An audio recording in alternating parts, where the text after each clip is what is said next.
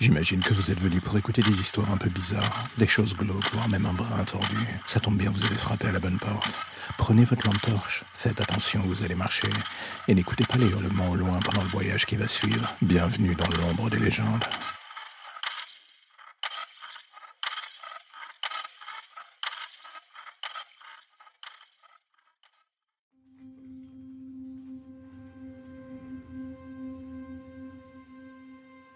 Dans la hiérarchie des tueurs en série, s'il y en a bien un qui, à vrai dire, me dégoûte et m'intrigue à la fois, dans son existence même et contre nature, eh bien, ce sont les cannibales. Il n'y en a pas forcément des masses, mais cela existe, et parfois dans des époques pas si lointaines que cela. Le cannibale est un monstre au sommet de la pyramide des tarés. Et aujourd'hui, j'ai envie qu'on prenne le temps d'explorer tranquillement son petit monde. Mieux vaut le connaître de loin que de près, vous allez me dire. Et sur ce point précis, je pense que personne ne viendra jamais mettre en cause votre point de vue. Si c'est le cas, vous avez alors le droit de vous inquiéter sur l'état mental de la personne en face de vous.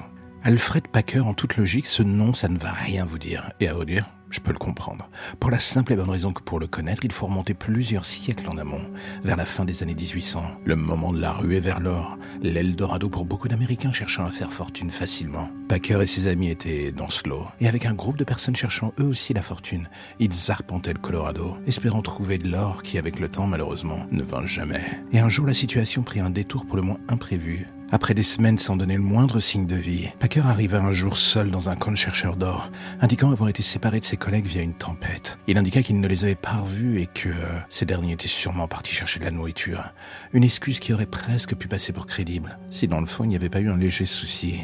La seule personne qui avait fait en sorte de chercher de la nourriture ici, c'était Packer lui-même. Et à vrai dire, il l'avait trouvé, car cette nourriture, en fait, c'était ses compagnons de route. À défaut d'or, il avait pris soin de s'attaquer à un autre problème, celui de son alimentation et d'une manière pour le moins radicale. Et je vous entends déjà venir, vous allez me demander du coup, mais qu'est-ce qui peut bien se passer dans ce genre de cas? La corde ou la fuite? Eh bien, Packer, bien que cannibale n'était pas fou, il prit la deuxième option, et pendant les neuf années qui suivirent, il vécut en regardant par-dessus son épaule. Un fuyard qui pourtant un jour finit par se faire choper, et copa à ma grande surprise seulement de 40 ans, qu'il fit avant d'être libéré début 1900. Est-ce que le fait de remettre un monstre comme lui dans la nature était la meilleure chose possible? La logique dirait non. Mais pendant son temps en prison, Packer avait fait un travail sur lui-même et son rapport à la chair humaine, pour au final devenir végétarien. Oui, alors je sais, dit ainsi, il y a un je ne sais quoi de complètement ironique dans cette histoire et la finalité qui va avec. Mais au-delà de Packer, on trouve d'autres personnes au pédigré aussi dérangeantes, dirons-nous.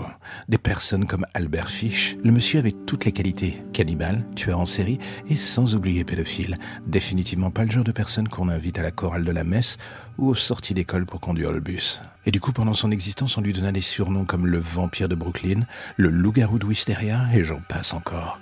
On va pas se mentir, ça pose d'emblée le personnage d'une certaine manière. À la fin de sa carrière, on attribuait à Fish pas loin de 100 meurtres. Le plus tragique était que d'un point de vue juridique, on ne put le relier clairement qu'à trois d'entre eux. Son modus operandi était simple, s'attaquer encore et toujours aux minorités, des victimes parfaites pour lui, pour la simple et bonne raison que personne à l'époque n'en avait rien à foutre. Les victimes parfaites pour un monstre comme lui en somme. Mais surtout, au-delà d'être un monstre atroce, c'était aussi un personnage d'une arrogance folle.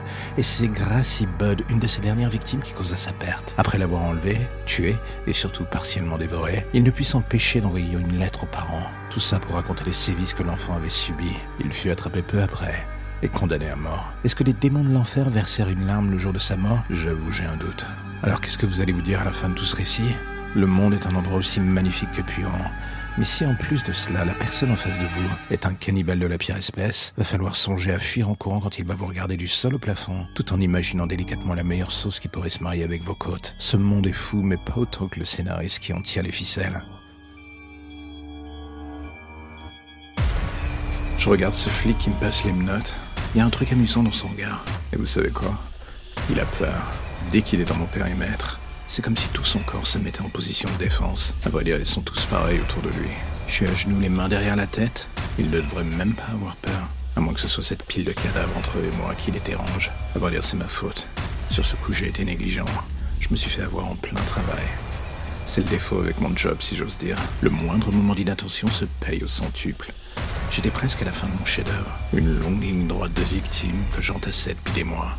Mon nom qui se murmurait dans tout Paris. Le tueur du métro. Si seulement cette bande d'abrutis savait. En fait, je ne suis qu'un copiste, un copycat comme disaient les Américains. Un humble disciple, diront d'autres. Des mois que je cherchais un sens à ma vie. Enfin, À ma non-vie, devrais-je dire. Et j'ai suivi son chemin, une longue traînée de sang que j'ai juste émulé, un apprentissage qu'il prodiguait au sein de ses propres actions. La police le traque depuis des mois sans comprendre que dans l'ombre, nous sommes des dizaines, tous en formation, tous investis de la même plénitude que l'on ressent en marchant dans ses pas.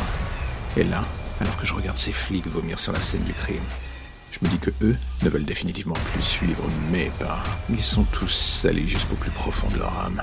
Tout cela à cause de ce qu'ils viennent de voir. D'une certaine manière, j'ai tatoué leur esprit. Et au final, j'admire l'abnégation qu'ils mettent dans ce job. On oublie souvent qu'ils sont les premiers spectateurs des créations que moi et mes semblables, on laisse toujours sur le pavé. Du sang, de la bile, et j'en passe. Tout cela dans un magma de corps et eux qui pataugent au milieu. Ils sont des soldats qui l'on oublie de remettre une médaille. En particulier quand on y pense que l'on finisse nous tueurs par avoir presque autant, si ce n'est plus, de sympathie pour eux que vous n'en avez en les croisant. Mais encore une fois, comme je vous dis, je vous en veux pas. Qui suis-je pour juger? Qui suis-je pour vous juger?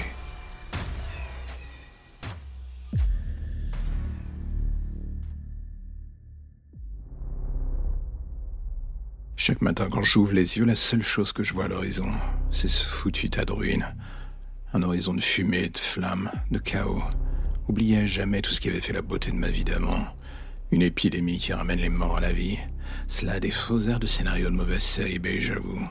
Et puis d'un coup, cela arrive dans la vraie vie. Cela sort de nulle part. Et tout ce qui composait votre existence tombe comme des mouches. Vos parents, vos amis, vos enfants. Si vous avez de la chance, vous n'aurez pas à prendre d'action. Moi, je n'ai pas eu ce cadeau du ciel. Je me souviens encore de jours dans l'appartement qui nous servait de terrier. Ils ont tous fini par muter. Le père de ma femme avait été mordu. Cet enfoiré nous avait caché cela. Et en une nuit, c'était fini. Tout ce que je me souviens par intermittence, c'est la violence qui déferla dans cet appartement. J'ai dû faire ce qu'il fallait pour survivre. Je les ai tués. Tout ce que j'avais d'humain en moi foutu le camp ce soir-là. Et depuis, je vis sur le souvenir d'antan. Je sens encore l'odeur du sang, je me souviens des bruits de crâne qui explosent. Ce sont des souvenirs qui ne partent pas. Quand je ferme les yeux, c'est toujours là. Et je sais que ça le sera jusqu'à ce que je finisse par les rejoindre. Et ce n'est pas la faute d'avoir essayé. Il y a ceux qui fuient les grandes villes. Et ceux comme moi qui y restent. Certains pour le pillage, ou juste pour se créer un royaume au milieu des cendres. Pas moi. Ici, je n'ai qu'une envie. Aller chercher la mort, lui dire de me prendre. Je m'offre comme à part. Et à chaque fois, cette saloperie me refuse. J'ai été mordu. Et par le plus grand des hasards, j'ai découvert que j'étais immunisé. Nous sommes très peu dans ce cas. Et à la différence des autres que le gouvernement a mis sous cloche pour essayer d'en faire des rats de laboratoire, moi je continue mon errance, avec un seul but en tête, m'assurer que ces saloperies crèvent.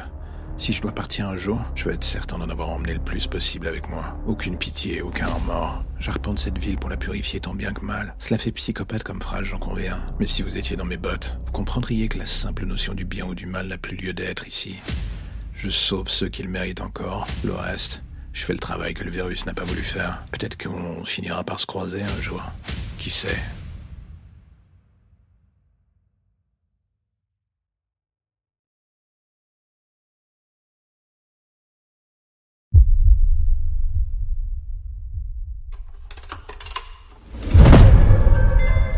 J'imagine qu'en cliquant sur le bouton play, vous avez accepté de votre plein gré de vous aventurer dans l'imaginaire du narrateur de ce podcast. Un lieu où il ne faudra pas apporter d'importance au hurlement au loin, ou à la teneur plutôt rougeâtre du sol, voire même l'ambiance pour les moins particulière. Mais j'imagine que tout ça, vous le savez déjà. Vous êtes ici pour une seule et bonne raison. Chercher quelque chose de nouveau dans votre vie. Une vision de l'horreur qui sera peut-être en adéquation avec vos envies ou vos fantasmes. Alors dans ce cas, j'ai envie de vous dire, bienvenue dans l'ombre des légendes.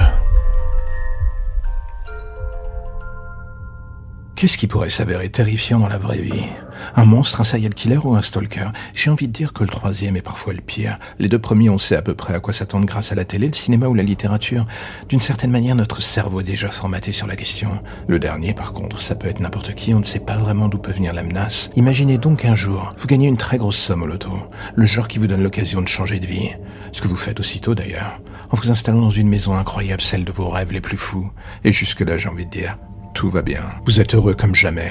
Et soudain, pendant la nuit, le téléphone de la maison sonne. Vous ne répondez pas. Et soudain, c'est votre portable qui se met à sonner. Encore le fixe et le portable, le fixe, le portable. Ça passe de l'un à l'autre sans arrêt. Et dès que vous décrochez, que ce soit l'un ou l'autre, tout ce que vous entendez, c'est ce souffle et ce petit rire au bout du fil. Ça dure des semaines, jusqu'à vous rendre complètement fou. Vous décidez de couper le fixe, de changer de portable.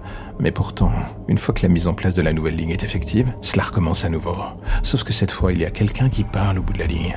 Une voix rocailleuse Un homme qui vous indique que vous n'êtes pas chez vous, mais chez lui, qui sait tout ce que vous avez déjà fait, et que bientôt le maître, comme il l'appelle, viendra vous prendre dans votre sommeil ou dans votre vie réelle. Aucun doute, le mec est fou. Vous décidez de porter plainte pour qu'on essaye de le retrouver et tenter de reprendre le dessus sur votre vie, malgré le fait qu'elle parte en lambeaux. Mais voilà le X, c'est que lorsque la police vous indique qu'ils ont tenté de chercher qui vous appelait et d'où venaient ces appels, la réponse a été que cela venait de votre maison et de vos numéros de téléphone. Quelqu'un vous appelle depuis votre fixe ou votre portable. Ça n'a aucun sens. Chose impossible en soi. Car vous n'êtes pas fou, du moins assez psychotique pour vous faire des appels en pleine nuit. Et pourtant, la police se met à douter de vous. Et le problème, c'est qu'à force, vous aussi, vous traînez des pieds pour rentrer chez vous ce soir-là. Comme certain que quelqu'un vous attend là-bas. Cette maison était censée être un rêve parfait. C'est désormais un cauchemar absolu. Et pourtant, les jours passent. Et bizarrement plus rien, plus d'appels, ce qui ne fait qu'appuyer les doutes de la police. Et un peu les vôtres aussi, surtout sur votre état mental. Pourtant vous êtes certain que quelque chose cloche encore une fois dans cette maison. Ce sentiment que des objets ne sont plus à leur place, qu'on vous observe en permanence. Et un soir en plein milieu de la nuit, et malgré les médicaments que vous aviez pris pour dormir, un bruit sourd vous réveille. Vous ouvrez difficilement les yeux et là vous les voyez dans votre chambre. Ces silhouettes masquées, vous n'avez même pas le temps de réagir qu'elles s'emparent de vous. Et l'une d'elles vous assomme. La dernière chose que vous entendrez, c'est la voix de l'homme au téléphone. Il vous dit délicatement que le maître veut enfin vous rencontrer. Ce sera la dernière chose que vous entendrez d'ailleurs, avant de disparaître définitivement sans laisser de traces. Tout comme les anciens locataires de cette maison qui eux aussi avaient du jour au lendemain été effacés de notre monde. Mais cela, l'agent immobilier s'était bien gardé de vous le dire, et avait d'ailleurs l'intention de faire la même chose avec ce petit couple, quand six mois plus tard, il entama avec eux à nouveau la visite de cette demeure. La lumière au bout du tunnel, voilà ce qui vous ramène enfin vers votre petite existence si tranquille. Plus d'ombre, plus d'histoire ou de légendes bizarres. Juste le quotidien qui revient frapper à votre porte en attendant de replonger d'ici demain matin vers de nouvelles zones pour le moins sombres. Vous avez déjà envie de revenir, je le sais. Mais patientez, chaque chose en son temps. Bonjour à vous, chers parents. Je me permets de vous écrire après vous avoir vu à la télé. Il est vrai que ces derniers temps, vous avez eu un temps d'antenne plus ou moins massif, et je pense que j'en suis en grande partie la cause. J'ai vu vos larmes, j'ai vu vos sanglots et vos appels à l'aide, vos demandes pour que l'on vous rende votre fille, et qu'on ne lui fasse pas de mal surtout. Je vous ai entendu. Elle aussi, ne vous inquiétez pas. Mais la vérité est que désormais, il faut que je sois honnête avec vous. Plus personne ne fera de mal à votre fille. Personne ne la ramènera non plus ou vous la rendra dans un grand moment hollywoodien. Non. Pour la simple et bonne raison que votre fille est morte. Je le sais car c'est moi qui l'ai tuée. Et je voulais juste partager tout cela avec vous, ou la police qui écoutera sûrement cet enregistrement. Il faut bien que je sois honnête avec vous. Votre petite Lucie était une battante et c'est ce que j'ai toujours aimé chez elle. La fougue de son jeune âge, elle y a cru jusqu'au bout en se disant qu'il y aurait forcément une chance pour qu'elle s'en sorte, que la police allait finir par arriver et me tuer pour la sauver. Je vais être honnête, j'admirais son envie de vivre. Mais à vrai dire, ce qui me faisait plus saliver chez elle, c'était quelque chose de plus organique si vous voyez ce que je veux dire. Je vais pas vous mentir, vous connaissez mon pédigré. La police a dû certainement vous parler de moi et vous dire que j'étais le principal suspect dans l'enlèvement de votre fille. Le boucher de Paris, je n'ai jamais aimé ce nom. Mais on ne peut pas nier qu'il était bien en rapport avec le cœur de cible de mon métier, ou ma passion. J'aime la viande fraîche, et encore plus quand celle-ci vient d'une victime aussi jeune que votre fille. C'est là qu'elle est meilleure. C'est d'ailleurs pour ça que je voulais partager avec vous ce récit. Je voulais vous remercier d'avoir créé une chose aussi délicieuse que votre fille. Si seulement vous aviez pu ressentir le plaisir que j'ai pris en découvrant la texture de sa chair. Même quand j'ai découpé sa jambe lambeau par lambeau, elle a continué de se battre, elle voulait vivre. Sa rage dans ses yeux n'avait d'égal que la délicatesse de sa viande. Votre fille était une véritable œuvre d'art, au sens moral aussi bien physique d'ailleurs. Et pour tout cela, je tenais encore une fois à vous remercier de l'expérience que vous m'avez fait vivre au travers d'elle. Je sais pas si celle que je lui ai offert en retour était du même niveau, mais je sais que ça laissera une trace dans votre esprit. Il n'y a rien de pire que de ne pas savoir comment son enfant était morte. Maintenant, vous savez. La vôtre elle est morte en hurlant alors que je la saignais vivante. Elle m'a supplié de ne pas la tuer à la fin, de la laisser vivre, qu'elle ne dirait rien. Mais vu l'état dans lequel elle était à ce moment-là, je crois que je lui ai rendu un service en lui tranchant la gorge. Son sang se mariait parfaitement à sa viande. Tout cela lui donnait une saveur si délicieuse, un parfum de jeunesse si j'ose dire. En gage de ma reconnaissance pour tout cela, je me permets de vous laisser une indication de l'endroit où se trouve la dernière pièce intacte de votre fille, sa tête. Je voulais qu'au-delà de savoir ce qu'elle a enduré avant de mourir, vous puissiez avoir au moins un souvenir d'elle, ce afin que mes paroles ne cessent de vous revenir en tête encore et encore et toujours à chaque fois que vous reverrez son visage. Ne vous inquiétez pas, j'ai fait en sorte que tout cela reste aussi pur qu'elle ne l'était avant notre rencontre. Oh, et avant que j'oublie, Lucie m'a beaucoup parlé de sa petite sœur, Sarah. Si vous saviez comme j'ai hâte de la rencontrer.